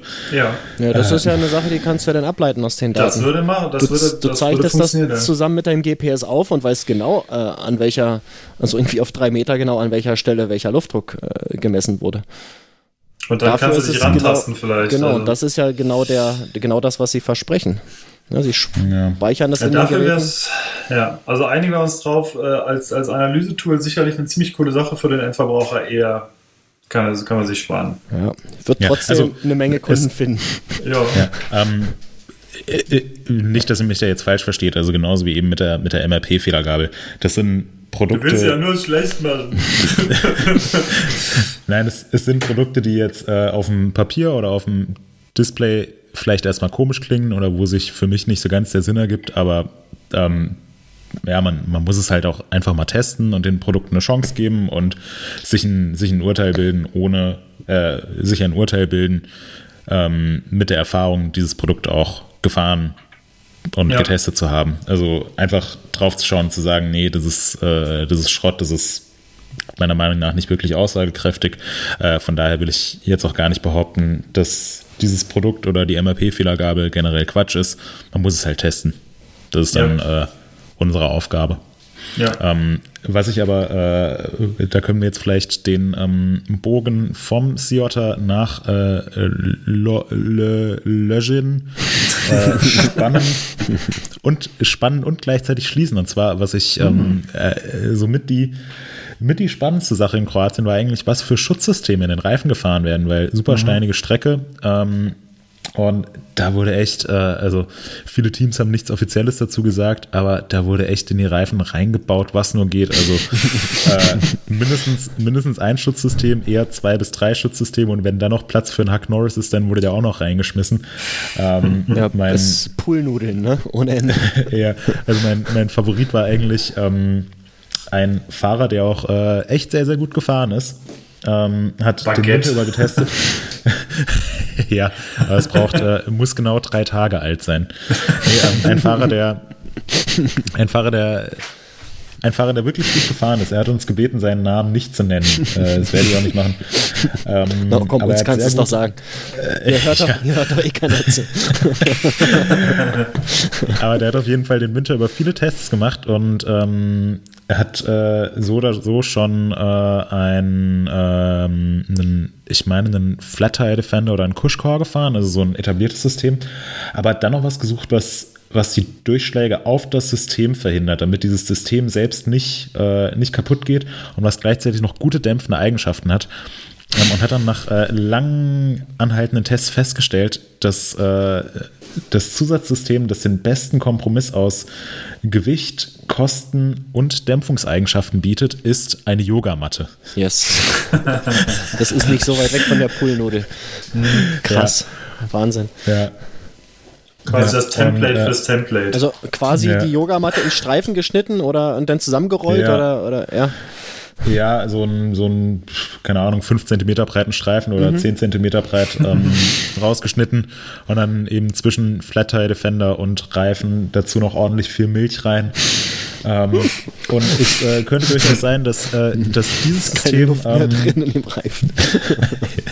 Ja, könnte durchaus sein, dass dieses System dann auch auf dem Podium gelandet ist. Aber ja, Namen Ah, werden nicht okay. genannt. Ja. Ähm, Okay, jetzt hast du es ja, Ja, auf so war- fünf eingeschränkt. ja. Ihr genau. könnt ja mal in den Ähm, Kommentaren eure Tipps abgeben. Ich mache eine Umfrage. Das, das, genau, das machen wir. Zu dem Thema gibt es eine Umfrage.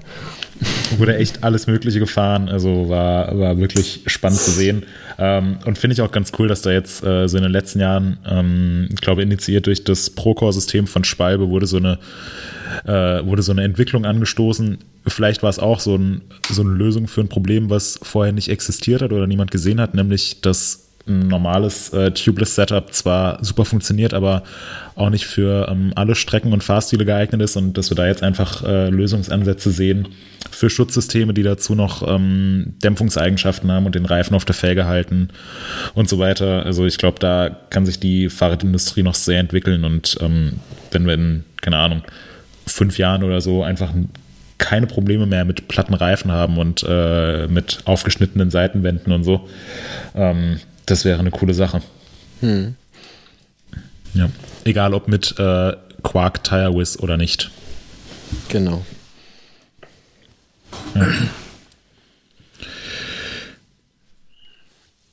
ja, Ja, schön. Äh, mal eine kurze Zwischenfrage. Ähm, wie weit seid ihr Ja. mit eurem Bier? Ich bin schon War sehr schon lange längst durch. leer. Eine, Ja, eine ich kleine auch. Dose nur. Okay, ich auch. Wollen wir die Auswertung? Nein, wir machen die äh, wie gehabt zum. Schluss. Dann lass uns doch mal mit den Neuerwerbungen weitermachen, Mhm. bevor wir uns zu unserem letzten Thema kommen. Was hast Und du dir denn Zwar, Gekauft, Hannes? Fang ja, du einfach mal also, an. äh, speaking of, ich habe mir relativ viel Bier gekauft und zwar aus, äh, nicht nur für mich, muss ich dazu sagen.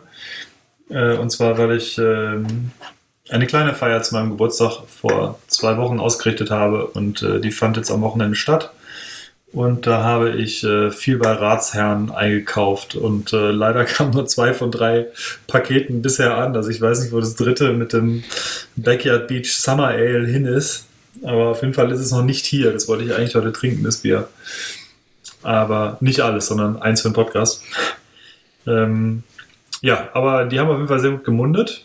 Ich denke, da wird sicherlich auch das ein oder andere Bier noch den Weg hier in diesem Podcast finden von, weil ich habe noch ein bisschen was. Und eine Kiste ist ja auch noch unterwegs.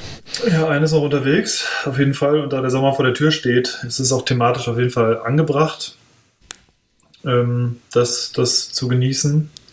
Ja, und dann habe ich äh, noch als, als Maibaum quasi, ich habe hier ein, äh, ist eine, durchaus eine Tradition, ich weiß nicht, wie es bei euch so ist, äh, einen Maibaum aufgestellt für meine, äh, für meine Frau und ähm, das war aber in diesem äh, Fall keine Birke, sondern das sollte etwas Nachhaltiges sein. Das war ein Birnbaum.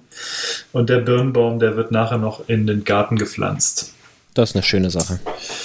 Genau, ja, so viel zu mir. Wie sieht's bei euch aus? Markus. Ich, ich wollte gerade Moritz sagen. Gut, dann so. ich. Äh, ich habe mal wieder sehr spartanisch gelebt in den letzten zwei Wochen. Ähm, außer äh, für die eine Sache oder besser gesagt für die zwei Sachen, die ich mir gekauft habe. Und zwar ähm, hatte ich ja letztes Mal erwähnt, dass wir super viel äh, Kompostboden hier haben liefern lassen. Den habe ich ja zwischenzeitlich komplett eingeebnet und auch Rasen gesät. Und äh, was soll ich euch sagen? Es grünt so langsam. Das Wetter war hier echt gut zu uns in den letzten zwei Wochen. Ähm, der Rasen wächst und will dann irgendwann auch mal geschnitten werden. Und da stand die Anschaffung eines Rasenmähers äh, ins Haus. Und dann gibt es äh, schlussendlich heutzutage drei Möglichkeiten. Eigentlich gibt es vier Möglichkeiten. Äh, man kauft sich einen Benzinrasenmäher. Das ist okay, wenn man viel Fläche hat. Das würde hier sogar zutreffen, ist aber einfach zu nervig, zu laut. Ähm, will ich nicht, will meine Frau nicht. Ähm, war schon mal raus. Dann gibt es ein Elektrorasenmäher. Da muss man die ganze Zeit irgendwie das Kabel hinter sich herschleppen und äh, aufpassen, dass man nicht drüber fährt. Ähm, fiel auch aus. Ähm, und dann gibt es als dritte Möglichkeit diese Mähroboter. Die fallen auch sofort raus bei uns, da wir ähm, keinen Zaun um das Grundstück äh, bauen äh, wollen und keine Lust haben, dass das Ding irgendwie nach drei Tagen geklaut ist, weil, äh, wie ihr wisst, wir wohnen hier in der Nähe von Berlin. Und- Nachher läuft noch ein Pferd drüber. oder, oder genau, ähm, das Pferd mit seinen Hufen äh, macht sich zu schaffen. Ähm, fiel also auch raus und dann bleibt die letzte Alternative, die es da gibt, ähm, ein Der Gärtner. Äh, genau, wir haben uns einen äh, Butler angeschafft. Wir haben uns einen äh, Akkurasenmäher gekauft. Gibt es heutzutage mit Lithium-Ionen-Akku, wie man das so von E-Bikes kennt. Ähm, sind wechselbar, also kann man irgendwie sich zwei Akkus kaufen. Ich wollte gerade sagen, das ist dann wie ein E-Bike, nur praktisch, oder? Genau.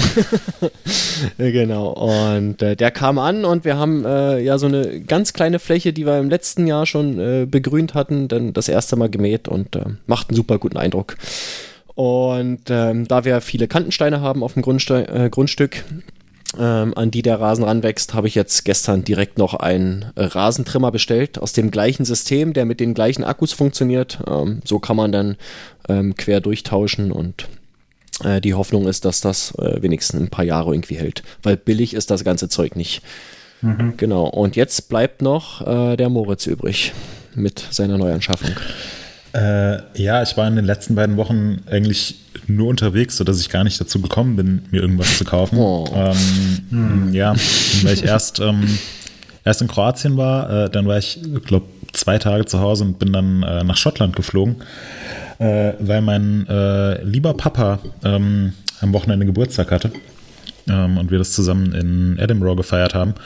Ähm, also ein bisschen als Neuerwerbung. Runder Geburtstag mhm. oder macht ihr das immer? Ja, rund, nee, runder Geburtstag. Okay. Jedes Jahr. Ja. ja. ihr, ihr etwa nicht? ja, äh, nee, und wir haben uns ähm, dann Montag einen äh, Mietwagen genommen und äh, sind in die Highlands gefahren, also einmal Richtung Fort William. Ähm, und da bist du doch bei eine, äh, Genau, bin ich sowieso in vier Wochen wieder. ähm, es war ganz cool, da nicht äh, durchrasen zu müssen äh, in der Weltcup-Hektik, sondern einfach mal hinfahren und aussteigen, wo man will und äh, sich mal diese echt beeindruckende Gegend anzuschauen. Hm. Das war ähm, das war mein neuer Werbungshighlight, auch wenn ich den Mietwagen dann leider zurückgeben musste. Schön. Ja, so. Wie sieht's aus? Ähm, Markus, wir haben nicht mehr so unfassbar viel Zeit, ne? Ja, ein bisschen aber schon noch, ne? Ähm, ja. äh, doch, ja, dann sollten wir das nämlich, diesmal sollten wir nämlich mal äh, kein Thema, wenn nicht Regeln noch schaffen. Also ich hätte noch so. Wir haben es jetzt, glaube ich, dreimal geschoben, ne? Ja, genau, deswegen müssen wir machen. Also so 10, 15 Minuten hätte ich noch, dann müsste ich auf jeden Fall aller spätestens weg. Äh, ein bisschen können wir auf jeden Fall noch erzählen. Und zwar haben wir dieses Mal in kein Thema wenig Regeln, geht es um unsere Fahrräder. Und zwar haben wir uns selber gefragt, oder wir wollen von den anderen in diesem Podcast ein bisschen mal wissen, was ist dir an deinem Bike wichtig? besonders wichtig und welche Teile schätzt du am meisten? Also gibt es ein bestimmtes Produkt, was man, äh, was man daran sehr gerne mag oder auf welche Einstellung oder äh, welche, welche Technik will man einfach nicht verzichten? Und ähm, da ich vorhin erst so viel vom Theater äh, gesprochen habe, würden wir einfach mal mit Markus anfangen. Äh, ja, ich bin ja relativ anspruchslos, was ähm, meine Bikes angeht. Äh, ihr wisst das, ähm, bitte nicht lachen. Ähm, habe aber dann tatsächlich doch ein paar Anforderungen, die äh, für mich sehr wichtig sind. Ähm, ich fahre, wenn es die Zeit erlaubt, gerne längere Strecken und ähm, äh, muss oder das Bike oder das Fahrrad muss für mich äh, einfach taugen, ähm, auch wenn ich jetzt, sagen wir mal, ähm, acht oder zehn Stunden am Stück im Sattel sitze. Und äh, da haben wir schon mal irgendwie einen, ganz wichtigen Punkt. Ähm, ich brauche einen Sattel, der einfach passt. Ähm, da habe ich die letzten, ja eigentlich seit ich bike, äh, habe ich immer den äh, Flight Titanium von Cell Italia ähm, genutzt, sowohl auf Rennrad, auf Crosser wie auch auf Mountainbike. Äh, muss aber sagen, dass ich den in den letzten Jahren ähm, zunehmend ablöse durch äh, ja, diese ergonomischen Sättel, die es jetzt neuerdings gibt von Esculap oder von, von Ergon zum Beispiel. Ähm, denn die machen halt äh, die ganze Sache doch nochmal deutlich erträglicher. Ähm, man merkt halt, dass sich da Leute mal irgendwie mit auseinandergesetzt haben, äh, geschaut haben, äh, was oder wie funktioniert Sitzen eigentlich auf so einem Sattel. Ähm, entsprechend für die Sitzknochen äh, die, die Sattel geformt haben, passend für die Körpergröße sogar. Ähm, und das ist eine echt tolle Sache und die möchte man oder möchte ich zumindest äh, nicht mehr missen. Und ähm, ja, so sehe ich dem Flight Titanium so mit so einem äh, lachenden und einem weinenden Auge hinterher. Weil es an sich auch ein echt toller Sattel hat mich ja fast zwei Dekaden jetzt irgendwie begleitet. Ähm, aber ist dann halt doch nicht mehr so richtig zeitgemäß. Ähm, ansonsten muss bei mir funktionieren die Kombination aus äh, Pedalen und Schuhen. Ähm, dazu vielleicht kurz erwähnt, dass ich mit Klickpedalen fahre und zwar ausschließlich, außer einmal im Jahr, wenn es zur Trail Trophy geht. Ähm, da gebe ich mir das nicht, aber ansonsten äh, fahre ich ausschließlich Klickpedalen.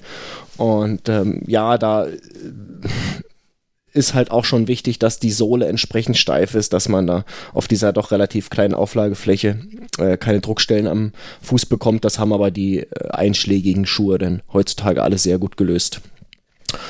Ähm, was auch wichtig ist, ist die passende Geometrie, ähm, die gerne gestreckt sein darf, ähm, die aber auch, wie gesagt, für längere Strecken und längere Fahrzeiten funktionieren muss. Ähm, was ich nicht gern habe, ist irgendwie relativ aufrecht sitzen auf dem Bike. Das, das kann ich irgendwie nicht. Das, das fühlt sich ähm, ineffizient an. Das, das kann mir ähm, ja nicht gestohlen bleiben, aber ich brauche es halt einfach nicht. Ich bin nicht so der Bergabschepperer, wo das vielleicht irgendwie ähm, wichtig ist, eine etwas aufrechtere Sitzposition zu haben. Ähm, ich gucke da dann doch eher auf Sachen wie Windwiderstand oder äh, ähnliches. Und vielleicht das letzte in der Liste ist der der Geräuschpegel. Ich, ich mag es nicht, wenn ich irgendwas höre am Fahrrad. Das muss einfach so leise wie möglich sein. Ähm, dazu gehört äh, insbesondere der Antrieb, äh, den ich nach Möglichkeit nicht hören möchte. Ähm, es soll aber auch irgendwie in, in den Federelementen oder so, da soll einfach nichts scheppern. Das muss, es muss leise sein, ich muss äh, die Natur genießen können.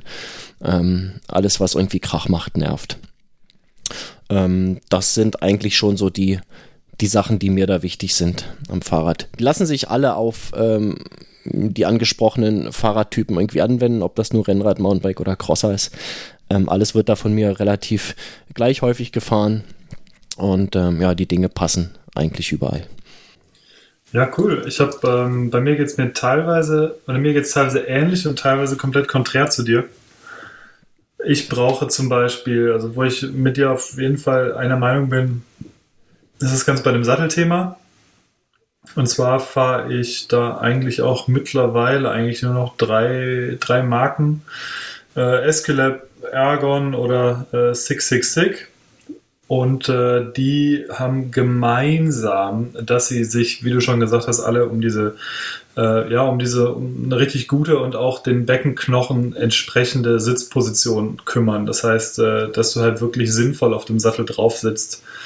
Und ähm, ja, dass es einerseits gemütlich oder halbwegs gemütlich ist und auf der anderen Seite aber auch so, dass du halt ohne Druckstellen auf längere Sicht da durchkommst. Hm. Und äh, ja, Mountainbike fahre ich jetzt äh, aktuell Esculap. Äh, am Rennrad habe ich mich aktuell auf Ärger so ein bisschen eingeschossen und äh, 666 äh, kommt immer mal wieder zwischendurch zum Einsatz an einem Äh, aber so der, ja, der Favorit ist, glaube ich, auch gerade so der Esculap äh, 611, glaube ich, ist es. Ähm, was, was für mich da besonders sinnvoll ist, ich bin früher eigentlich, wenn ich längere Touren gefahren brauchte ich immer irgendwie eine, eine, eine Polsterhose drunter. Und das brauche ich halt mit dem nicht mehr. Also seitdem, seitdem ich den Sattel fahre, fahre ich tatsächlich komplett ohne Polsterhosen. Und äh, das finde ich irgendwie ganz gut, weil mich die Dinger immer irgendwie gestört haben mit dem, mit dem Polster irgendwie hinten. Und deswegen. Auch für längere Strecken oder jetzt so für Hausrunde? Sowohl als auch. Also ich glaube, ich bin auch schon 60 Kilometer oder so gefahren. Okay. Also zwei also Stunden. funktioniert, ja, ja. Also mhm. das geht auf jeden Fall. Und auch hier, also über 1000 Höhenmeter auch schon gefahren. Also das ist für uns hier relativ viel. Mhm. Äh, die Leute aus den 1000 Höhenmeter ist für mich eine Tagestour, so von 10 Stunden. ja. Ähm, ja, dazu, ähm, was für Markus, den Flachland-Tiroler, gar nicht so äh, wichtig ist, sind für mich halt wirklich richtig gute Bremsen. Ich wiege knapp 100, 100 Kilo mit, äh, mit so, also das Systemgewicht mit Rucksack beziehungsweise mit, mit Helm und allem möglichen. Und äh, da fahre ich am liebsten aktuell die MT7 von Magura oder die Code von SRAM. Ich brauche einfach richtig viel Power. Es ist mir völlig wurscht, äh, wie groß jetzt die Scheibe oder, dass die Scheibe irgendwie klein sein muss. Also ich brauche da einfach 200er Scheiben vorne und hinten. Alles andere ist mir da wirklich wurscht irgendwie an Gewicht oder so. Hauptsache, ich habe halt die bestmögliche Performance. Und ähm, ja, die anderen, äh, ich muss tatsächlich sagen, ich äh, bin die aktuellen Trickstuff-Bremsen zum Beispiel, auch die aktuelle Saint, wirklich noch nicht äh, äh, extrem lange gefahren. Deswegen möchte ich mir da kein Urteil erlauben. Die kommen sicherlich auch in diese Richtung rein, äh, dass die extrem gut stoppen. Aber äh, ja, die mag ich auch von der, die, die Code mag ich von der Ergonomie ganz gern. Die MT7 ist noch mal ein bisschen bissiger. Äh, ja, und das ist mir halt wichtig, weil auf langen Abfahrten, da passiert es bei mir wirklich mit kleineren Bremsen einfach, dass die einfach irgendwann wirklich an Performance verlieren, Fading haben und ja. Ähm, was die Schuhe angeht, fahre ich am liebsten äh, ja, gute, gute Flat-Schuhe, die einen guten Grip haben. Da sind aktuell äh, immer noch, ja, so der, der, der Freerider von 510, den, ähm, das ist wohl der Schuh, den ich insgesamt am, am längsten überhaupt gefahren bin. Mittlerweile fahre ich noch äh, relativ, oder was ist relativ, ich fahre den, den Terex Trailcross von Adidas sehr gerne, weil der einen guten Grip hat und ähm, auch äh, sehr bequem ist. Und äh, ja, das in Verbindung mit den besten Flat Pedals, die ich bisher kenne. Das sind die DMR Vault. Nein, ich werde nicht von DMR äh, unterstützt irgendwie finanziell, sondern ich fahre diese Pedale einfach so seit, ich weiß nicht, seitdem es sie gibt, glaube ich. Also, weil das sind die größten Pedale, glaube ich, die verfügbar sind im Flat Pedal Bereich. Und äh, 11 mal 11 oder 13 mal 13 Zentimeter. Welche Schuhgröße hast denn du? 47. Ah, okay. Das kommt nämlich dazu. Also ich brauche einfach äh, große, relativ flache Pedale und da passen die einfach gut. Mhm. Ja, und ansonsten, was den Sitz angeht, ich fahre lieber mit einem hohen Stack, also fahre etwas aufrechter ganz gerne, weil ich es einfach irgendwie an Bandscheiben irgendwann merke, wenn ich lange sehr gestreckt sitze. Und äh, tubeless, das fahre ich auch schon immer eigentlich. Ja, so viel von mir dazu. Bleibt noch dieser Moritz. Ja, äh, ich, ich sitze hier die ganze Zeit neben meinem Rad, beziehungsweise mein Rad steht neben mir. Das ist auch einsatzbereit und ich frage mich die ganze Zeit, äh, was mir daran besonders wichtig ist. Ähm, und irgendwie fällt mir nichts Richtiges ein. Die Marke ähm, und die Farbe. Ja, es, äh, ja. Also am wichtigsten ist mir, am wichtigsten ist mir eigentlich die Optik. Es muss schön aussehen. Und ähm, nee, also eigentlich ist mir Nix ist mir wichtig. alles, ja, alles und nichts wichtig. Es, es äh, muss für mich gut funktionieren. Ähm, ich habe, äh, ich fahre sehr gerne ähm, Griff von Ergon. Da kommen meine Handgelenke ganz gut mit klar. Finde ich gut, Ähm, ich ja. mag die, mag die ähm, Ergonomie von äh, SRAM-Bremsen lieber als die Ergonomie von anderen Bremsen. Ähm, fahre aktuell eine Guide RSC, würde auch, ähm, beziehungsweise habe auch schon diverse Male die Code getestet. Ähm, was mir sehr wichtig ist, ist, dass, äh, wie bei dir, Hannes, äh, dass das ähm, Cockpit aufgeräumt ist, also dass man nicht 10.000 verschiedene Hebel dran hat. Ähm, Oh, von hat's gar nicht gesagt. Ja, hast recht. Ah, Moritz hat's für dich gesagt. Stand in meiner Liste Ja. auch, ja. ja, Ja, Ähm, ja, aber äh, also auf jeden Fall ein Einfachantrieb. Also Umwerfer fahre ich jetzt seit, boah, glaube seit acht Jahren oder so mindestens nicht mehr. ja Ähm, kann ich auch bestätigen. Gibt keinen Weg zurück, ähm, oder?